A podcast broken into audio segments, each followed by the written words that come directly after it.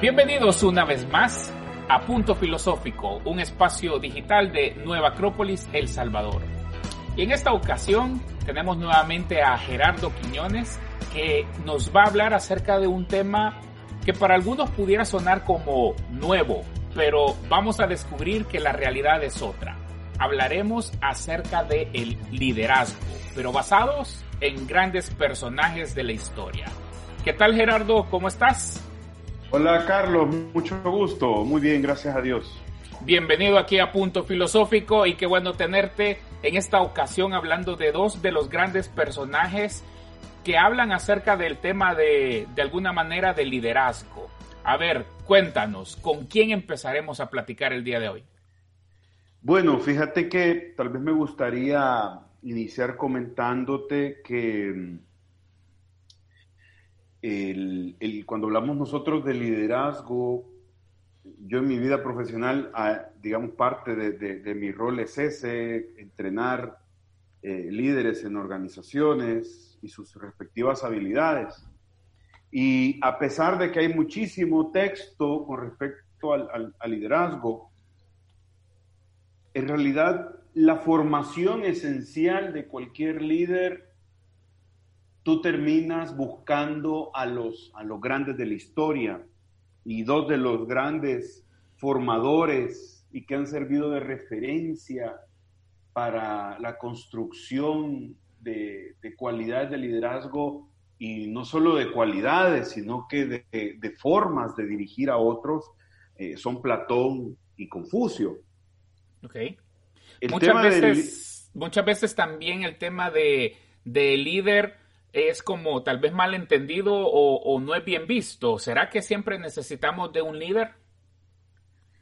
Ya, tú has hecho una pregunta que, mucha gente se la hace, ¿no? Es, naturalmente, especialmente por los diferentes procesos históricos que, hemos vivido. Es más, se suele, tú, tú lo ves en, en las redes sociales, aparecen los dibujitos, los memes que, que dicen el líder es esto y el jefe es tal cosa. Sí.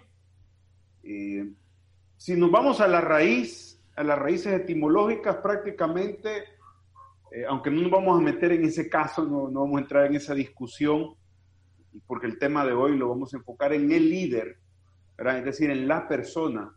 Etimológicamente el líder es de origen inglés la palabra, ¿verdad? todos conocemos el verbo to lead, que es conducir, que es guiar. Y jefe viene de la palabra francesa chef,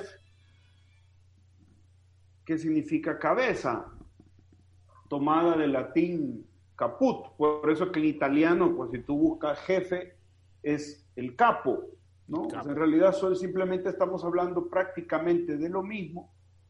Eh, pero a veces necesitamos diferenciar porque la diferencia, o discernir, mejor, mejor dicho, distinguir entre una actitud de verdadero conductor de personas a alguien que solo ocupa un puesto, es donde a través del tiempo se ha tratado de hacer la diferencia.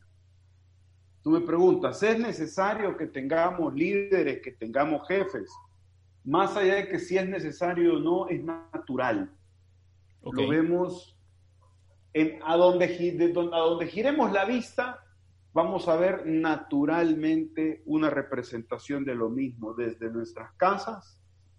Una familia necesita que alguien o un par de personas se ocupen de liderar hacia dónde va ese grupo de, de personas en una escuela, desde hasta un kinder, quien va adelante y le dicen, vaya, tú vas a guiar a tus compañeritos. Es decir, es tan natural que tú lo ves en el sistema solar y obviamente tenemos una, referencia, pero, pero más allá de eso, eh, yo les quería compartir que las bases de, que, tiene, que debe tener un conductor, un líder, alguien que conduce a otros, alguien que guía a otros.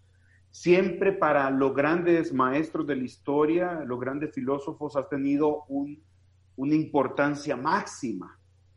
Entonces, tal vez me gustaría comenzar, Carlos, contándoles de cómo, cuál era la visión de Platón según el diálogo de la República, que es uno de los textos que ha servido de referencia durante más de dos mil años, al menos para Occidente, y, Confucio, las ideas de Confucio, que imagínate que estamos hablando, Platón es Occidente y Confucio, Oriente, con una, y prácticamente, yo no diría que son contemporáneos, porque cuando iba muriendo Confucio, Platón nace 50 años después, eh, ni siquiera pudieron coincidir en, el tiempo, pero digamos que están en una época interesante tanto en Oriente y Occidente y ellos han sido precursores de las ideas más sólidas que tenemos con respecto a las cualidades que debe tener alguien que guía a los demás.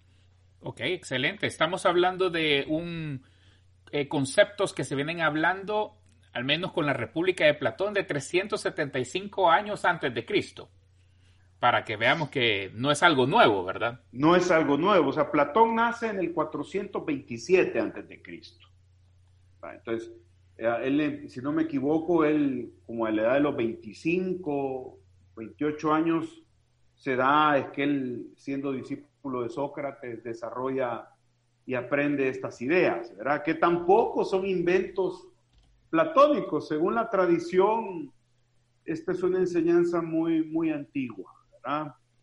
Entonces, eh, si nosotros nos tomamos la tarea de leer el, diálogo de la República de Platón, el que comienza hablando, el, todo el diálogo comienza hablando de lo que es la justicia, pero más adelante, durante ya en el libro, si no me equivoco, ahorita me puede fallar el dato, libro 7 o libro 8 de la República, que es donde Platón, a través de la voz de Sócrates, describe eh, ese, concepto del mito de la caverna, que tal vez habría que dedicarle un capítulo a esa, idea.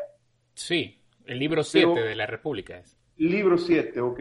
Él, habla mucho de qué importante es formar al líder, al, que se encarga de guiar a otros. Voy a dejar de usar la palabra líder, eh, sino que voy a usar algo más genérico. Aquel que guía a otros qué importante es formarlo y para qué y cómo y qué características debería de tener.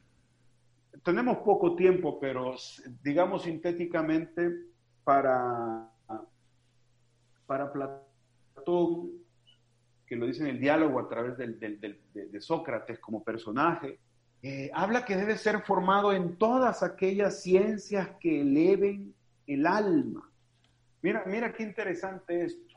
Alguien que guía a otros, porque en ese caso, en el diálogo de la República habla de los gobernantes, ¿no? Pero que es algo que puede aplicar para cualquier tipo de o ambiente en el que estemos hablando de alguien que guía a los demás. Dice esta persona debe tener una cualidad especial y es que su alma tiene que estar con los ojos abiertos hacia arriba. Y por eso eh, se toma la tarea de describir cuáles, imagínate, cuáles ciencias podrían permitir ayudar a que esos ojos giren hacia arriba, esos ojos del alma. Y desde ya que estamos hablando del tema del alma y estamos hablando de ciencia, estamos hablando de, de, la educación. Es decir, qué importante que yo tenga yo eduque o yo me eduque si yo pretendo guiar a otros, ¿verdad? Eh, yo, yo, yo me eduque en sacar lo mejor que tengo adentro. Porque desde la perspectiva platónica el ser humano tiene todo su potencial fabuloso y bello adentro de sí. Y lo que tiene que es es abrirlo, es despertarlo, porque solo aquel que tiene el alma despierta o que tiene el alma que ve hacia lo espiritual, porque en el concepto platónico recordemos que él habla de, que está el mundo inteligible, es decir, el mundo donde están las ideas perfectas, y está el mundo de lo tangible, de lo visible, que es sombra de lo anterior. Entonces dice, si mi alma solo está viendo hacia abajo, es decir, hacia los objetos perecibles, o las sombras, según lo que menciona en el diálogo, en, el, mito de la, de la caverna. ¿Cómo puede ser capaz de dirigir a otros si sus ojos nada más están viendo hacia lo temporal y hacia lo ilusorio? O, dicho de otra manera, están viendo a aquellos que dirigen desde ojos egoístas. Él mismo describe que es imposible que alguien pueda dirigir a otros de manera egoísta. No hay posibilidad, porque lo primero en lo que tiene que pensar es en el, en el bienestar colectivo. Por eso es que él dice que las cualidades o aquella educación que reciba este, este, este gobernante, esta persona que guía a otros, deben ser aquellos elementos que lo ayuden a elevar su mirada hacia el mundo espiritual, para decirlo de manera sintética. ¿Qué pasa si no existe esas ideas o ese, o ese mundo en el, porque obviamente estamos hablando de, del alma, eh, y una parte importante para que esto pueda surgir es reconocer la existencia de ella, para poder entender y hablar de estos temas. ¿Será posible liderar sin, sin, sin estos elementos que menciona Platón? Yo creo que ahí es donde viene bien esa diferencia que nos gusta hacer, ¿verdad? De, de jefe versus líder. Al final, una persona puede llegar a un, un, puesto, puede ser el jefe de una familia, puede ser el jefe de, un, de, una, de una empresa, puede ser el jefe un, de un gobierno, lo que sea, ¿no? Porque el mismo concepto aplica para, para cualquier ambiente que hablemos. Al final alguien termina ejerciendo algo, pero la pregunta es, ¿para hacerlo correcto? Y esto me recuerda, eh, tú ya me estás haciendo eh, que, me, que me vaya de un solo en este momento a, preguntarle a Confucio. Ok. Que como mencioné, él vivió como alrededor de 100 años antes de Platón para Confucio, mira qué interesante, no había diferencia entre la ética y la política. No había diferencia entre la ética y la política. ¿Qué significa eso? Para Confucio, él dice que la política es el resultado de la ética. Ética lo vendríamos a entender desde la perspectiva eh, de Confucio es esa, esa capacidad de haber armonizado todos mis elementos de la personalidad, es decir, todos mis deseos, mis gustos, mis instintos, etcétera, guiados, armonizados porque son guiados por un, por mi propia, por mi propio espíritu o mi parte más buena, llamémosle así, ¿verdad? Por mi parte más noble. Si he guiado todos esos aspectos míos, mis deseos, mis instintos, por mi, mi, parte más noble, llámele, como, le quieras llamar, porque va a depender, ¿verdad?, según las creencias religiosas o el pensamiento. Pero desde mi, desde mi punto más elevado, desde mis mejores buenas intenciones, entonces esta persona, que a esto le llama una persona ética, que es el hombre Hu, el hombre Hu es aquel que ponía orden en sí mismo. Por eso que en el, pensamiento chino vamos a encontrar mucho la palabra de orden. Es más como un paréntesis, ¿verdad? En el Feng Shui, que esta, esta, esta ciencia y este arte, porque es las dos cosas, tal cual como la política, eh, es una, se, basa en el orden, en poner cada cosa en su lugar. Y es una enseñanza eh, oriental del lejano oriente, de, estos, de estas zonas, de estas tradiciones como la de Confucio. Entonces, cerrando el paréntesis de Feng Shui, el concepto de orden para Confucio comienza en el individuo. Muy, muy, muy, muy, muy parecido, si es que no es lo mismo de lo que describe Platón, es aquel que se va a formar para poder conducir a los pueblos, para poder conducir a los demás a sus hermanos, a sus hermanas. Si no tiene orden interior, aunque sea el mínimo indispensable, ¿no? Es decir, voy a poner un ejemplo. Eh, no es lo mismo dirigir a un grupo de personas basándome en mis rencores y en mis odios que dirigir a las personas basándome en el amor, en las virtudes, en la honestidad. Creo que eh, todos hemos tenido la posibilidad de, o por lo menos en los ambientes laborales, para aquellas personas que tienen, que, que laboran, o un estudiante también en su universidad o en su escuela, en su colegio, de, de, naturalmente distinguir cuando un ser humano está dirigiendo con orden o sin orden adentro de sí mismo. Para Confucio, la política no es un tema como muchas veces se ve. Creo que también vale la pena aclarar el concepto de política.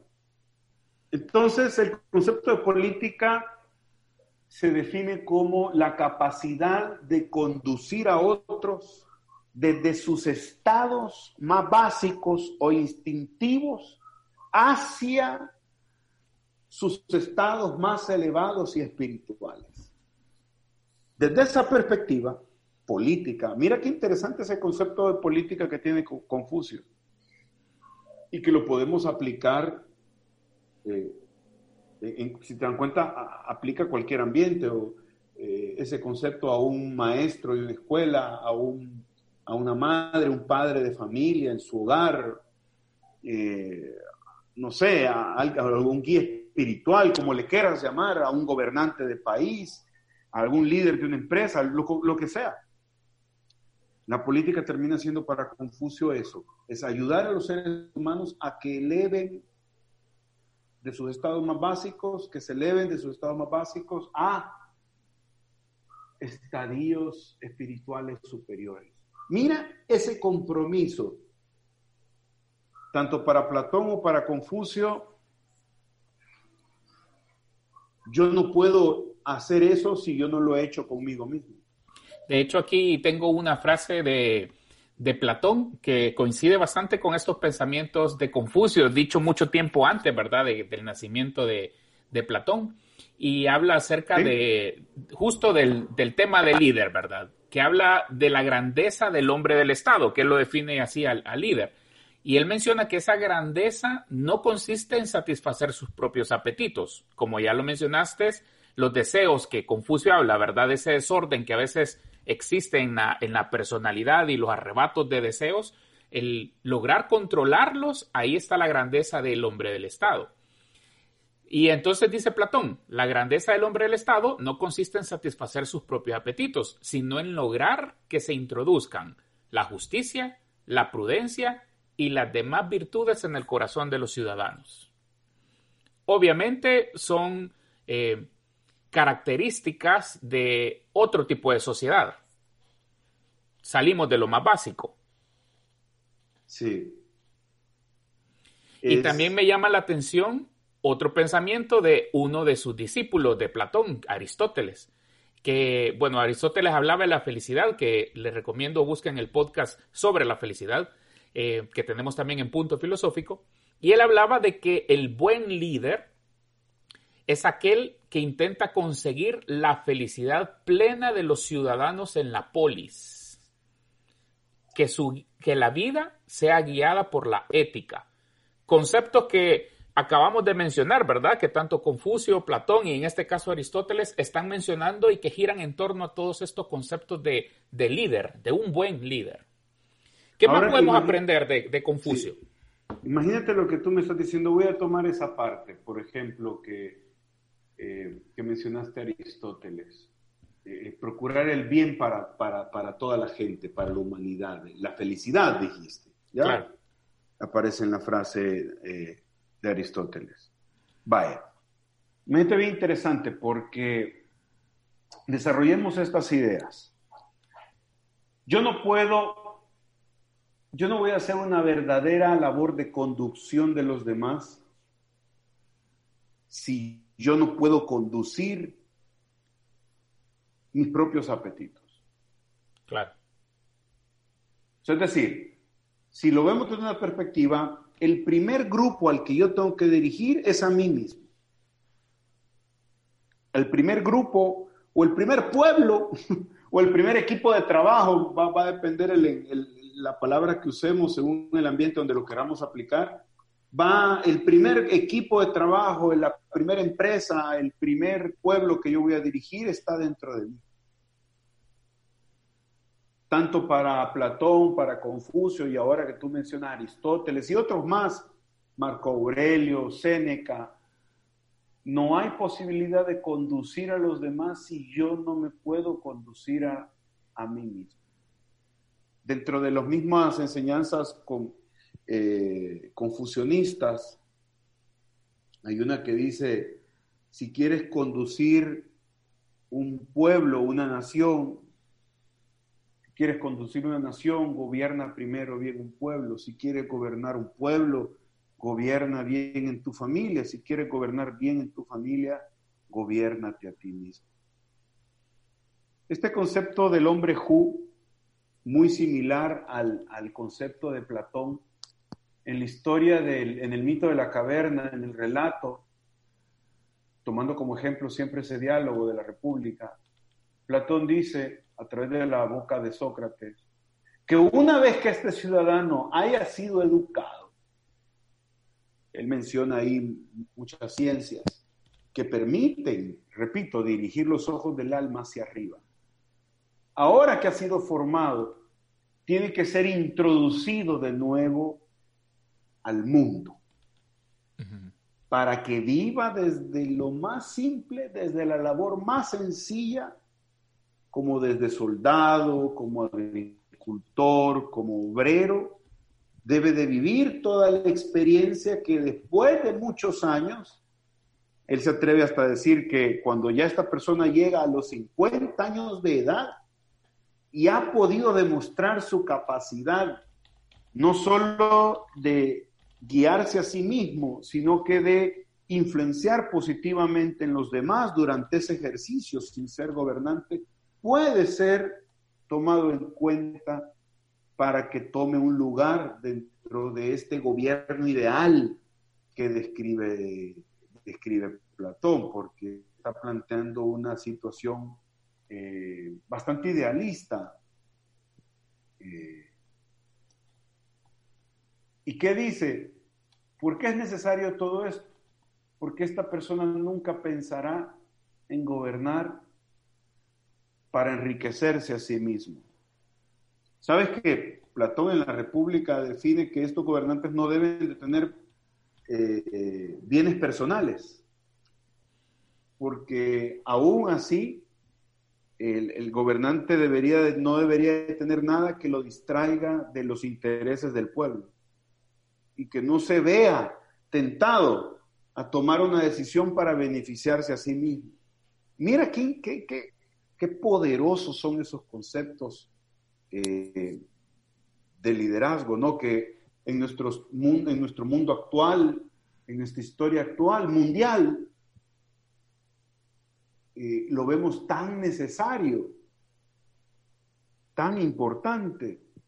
Es bien interesante el concepto como nos acabas de plantear, ¿verdad? Porque el líder, o, bueno, sí, el líder deja de ser un trabajo y se convierte en una vocación. ¿Es así? Sí, Carlos. Sí. Eh, es más, eh, tanto para Confucio como para Platón, que casi que hablan, casi que lo describen así, ¿verdad? El, el que conduce a otros debe ser filósofo por naturaleza. ¿Y a qué le llaman filósofo por naturaleza? Es, no, no, está hablando de alguien que sea licenciado en filosofía, sino que para estos eh, grandes filósofos, el ser filósofo era aquel que anda detrás de la verdad, que todas sus decisiones es basadas en la búsqueda y en acercarse lo más que se puedan a la verdad, a la realidad y no a las apariencias. ¿Qué significa esto? Con lo que tú me estabas hablando de una vocación. Siempre Platón nos comparte, que me parece súper interesante eh, en este diálogo de la República, nos comparte que este gobernante al final va a terminar asumiendo la responsabilidad por, por deber, no porque busque, el poder. Cosa, mira qué interesante ahí. Es decir, asume porque dice, híjole, hay que conducir a la gente y no hay, no hay, no hay de otra, como decimos nosotros, ¿no? Es decir, ok, voy a sacrificarme en pos de este grupo de personas, lo voy a realizar. Es decir, que ese cargo le vamos a cambiar una vocal y realmente lo asume como una carga y que solamente el que ha sido formado y el que ha logrado una ética, es decir, un orden en sí mismo, va a poder asumir esta responsabilidad tan fabulosa de guiar a otros por amor a la misma gente a la que guía. Entonces, como tú mencionas, el tema vocacional, el, vocacional es como un llamado que yo, que yo tengo en, en lo profundo de mí, es la de conducir a las demás personas, la de guiar a otras personas. Y ese mismo compromiso es el que lo lleva también a desarrollar un orden interior. Si te das cuenta, en nuestro concepto actual, cuando hablamos de líder, cuando hablamos de jefe, todos cuando decimos, por ejemplo, una empresa nos van a ascender, ahora me van a ser jefe, ahora me van a ser gerente, eh, lo que nos gusta es que suena bonito, yo soy el que voy a mandar, me van a pagar más, bueno, a veces ni tanto, pero me van a pagar más, y yo voy a ser el, el, mero mero, sí. como decimos, ¿verdad? Eh, pero es totalmente opuesto al, concepto que nos están hablando estos grandes maestros. Es muy, opuesto a ese concepto, en el que la responsabilidad se busca, es como dice, el, filósofo no busca esta responsabilidad, la, la, responsabilidad le llega en las manos porque el destino lo toca y porque tiene la aptitud de serlo la aptitud, las cualidades, las condiciones. ¿Cuáles son las condiciones? Las que hemos hablado. Evidentemente, si lo vamos aterrizando más, se requieren cualidades obviamente técnicas, ¿verdad? Eh, que combinadas con estas cualidades del alma terminan permitiendo ejercer un liderazgo, una conducción de las personas de una manera y hacia un destino diferente, porque no solo es la forma de conducir, es hacia el destino que conduzco a la gente que está conmigo. Son dos cosas. Porque yo de buenas maneras puedo conseguir que la gente haga cosas nefastas. O de, pero no es lo mismo hacer las cosas de buena manera hacia un destino que ayude a las personas y al pueblo, al lugar en el que estoy ejerciendo el liderazgo. Es que el ser líder lleva consigo entonces no solamente el trabajo que hay que hacer externo hacia las personas a las cuales se va a liderar, sino que también lleva, lleva consigo un trabajo interno para mantener ese liderazgo en nosotros mismos y que esos deseos que pueden corromper de alguna u otra manera no, no nos absorban para no perder la ruta. Aquí me llama la atención que en, siempre en la, en la República Platón menciona de que cuando está hablando acerca de, la justicia, ¿verdad? O sea, porque es normal que cuando alguien tiene un problema de salud, acude al médico. Si alguien pues, quiere pan, acude al panadero. Pero cuando queremos la búsqueda o andamos buscando justicia o andamos buscando el, este, liderazgo, llamémosle así, de saber qué hacer, cómo hacerlo y en qué momento, a quién buscamos. ¿Quién debería de ser la persona? Y esto lo ato con lo que está mencionando Confucio del hombre Hu. ¿Qué características debería de tener en base al hombre Hu eh, el líder? Bueno, mira, sabes que, eh, bueno, Platón, me, me acabas de mencionar del hombre Hu, pero te voy a responder con Platón para que veamos cómo, cómo se parece. Em, para Platón hay cuatro virtudes cardinales, se conocen como cuatro virtudes cardinales, es decir, como de orientación. Habla de la justicia, es decir, ser justo, la valentía, es decir, ese coraje de enfrentar situaciones difíciles, la prudencia, que es esa inteligencia para tomar decisiones, y una cuarta que está muy ligada a este tema, a este concepto del orden de Confucio, que es la templanza. Justicia, en síntesis, es poner cada cosa en su lugar y dar a cada quien lo que, le corresponde según su naturaleza. La valentía, ya lo dijimos, y si ocupamos a Aristóteles, es el justo medio entre el temerario y el cobarde. La prudencia es el saber tomar en cuenta toda la información posible para tomar decisiones.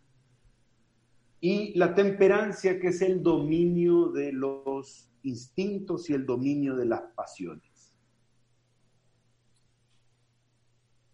Ese es desde la perspectiva platónica. Ahora, desde la perspectiva de Confucio, el, hombre Hu, si lo, si lo resumimos en una frase, dice, el hombre superior ama su espíritu el inferior, que es lo opuesto al hombre Hu, ama sus bienes. El hombre Hu recuerda los castigos recibidos por sus errores. El hombre inferior los premios y regalos que ha recibido. ¿Qué quiere decir todo esto? Cuando hablábamos con respecto a Platón de el, que el líder debe ser formado y, y formarse, ¿no? Para el, elevar sus ojos hacia el mundo espiritual es muy similar a este concepto de Confucio, porque el hombre Hu cultiva su inteligencia. Cultivar la inteligencia es prácticamente es, es educarse, así como también cultiva la integridad y la honestidad del carácter. El hombre Hu Menciona Confucio que puede ser abordado con suaves maneras, pero no le tiene miedo ni lo asusta a la fuerza. Un hombre Hu vive con los modernos, pero también estudia a los antiguos. Un hombre Hu es siempre amplio en sus conocimientos, cultiva su conducta sin cesar y en su vida privada no se abandona. Voy a tomar esta última parte por lo siguiente y aquí voy a hacer, no voy a hacer referencia ni a Platón ni a Confucio. Voy a hacer referencia a, llamémosle un filósofo moderno, a Kobe. Él en ese libro de los siete hábitos de la gente altamente efectiva, él, él combina dos elementos. Dice, hay una gran diferencia entre la cosmética y la ética. La cosmética él lo describe como la ética de las apariencias. Es decir, aparentar ser honesto, aparentar ser bueno. Lo importante no es lo que soy, es lo que ven de mí. La ética es lo que acabamos de hablar, es, es, ser. Está relacionado o realmente ser además de parecer, evidentemente, porque por sus frutos lo conoceréis. ¿Qué significa esto? una de las características, ya que eso me estabas preguntando, pero para cerrar ese punto, una de las características más importantes es que no es una ética de apariencia, lo cual, de lo cual sufrimos mucho en nuestro momento, en nuestra vida actual, ¿no? Qué importante es lo que ven de mí, que yo parezca buena gente, que yo parezca honesto. Porque aquí en, las lecciones de Confucio, cuando dice que en su vida privada no se abandona, es decir, que ese orden que trata de presentar allá afuera es un orden que también vive en su vida íntima, en su vida privada, en su casa. Así que si yo soy capaz de vivir afuera, si yo soy capaz de vivir adentro de mi casa, de la misma manera en la que yo vivo fuera, yo soy coherente. Y la coherencia es una cualidad muy importante en el líder. Yo he visto en muchos casos, fíjate Carlos, de la experiencia, que el ser humano, nosotros a nuestros líderes les perdonamos muchas cosas, les perdonamos errores, muchos errores, pero lo que eh, está como en el ADN humano es, la incoherencia. Tú le puedes perdonar al, jefe o a ti, que tú eres líder, tu gente te perdona que cometas un error, que cometas aquello, que, híjole, que, que tengas un defecto, que tengas aquel otro defecto, pero lo que la gente no perdona, y me incluyo, o tal vez eso de no perdonar es, suena muy cruel, pero digamos, lo que no dejamos pasar es la incoherencia. Que me digas una cosa y que hagas otra. O como un amigo mío decía, que hagan lo que digo, pero no lo que yo hago. Esto que se llama fuero moral lo vamos a tocar en otro capítulo, espero yo, porque tiene mucho de dónde agarrarse. Pero al final de cuentas lo que nos piden estos dos grandes maestros de la filosofía en Oriente y Occidente es que la primera cualidad de este líder, de este jefe, de este que conduce a otras personas, independientemente del ambiente en el que se desarrolle, es decir, sea a nivel de gobierno, sea a nivel de familia, sea a nivel empresarial, como le quieran llamar. La primera cualidad es esa capacidad de tener un orden adentro de sí mismo. ¿Y de dónde viene ese orden? Es de la capacidad de tener los ojos abiertos hacia arriba, de darle una prioridad a lo espiritual sobre el mundo material. No porque lo niegue, es simplemente un tema de prioridad. ¿De qué prioridad tiene el guiar al grupo, el bienestar colectivo versus mi propio bienestar individual?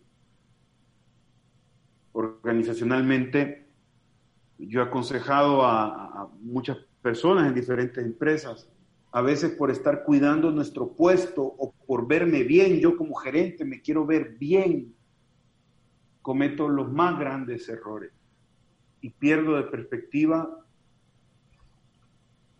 en tomar una decisión buscando lo que se debe de hacer, buscando lo correcto, buscando lo adecuado.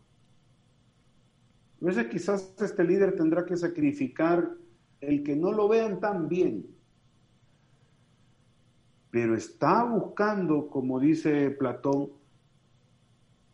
desde una perspectiva filosófica, las decisiones, buscando la verdad, buscando lo, lo que su conciencia y su criterio racional le dice que es lo mejor, que es lo más beneficioso.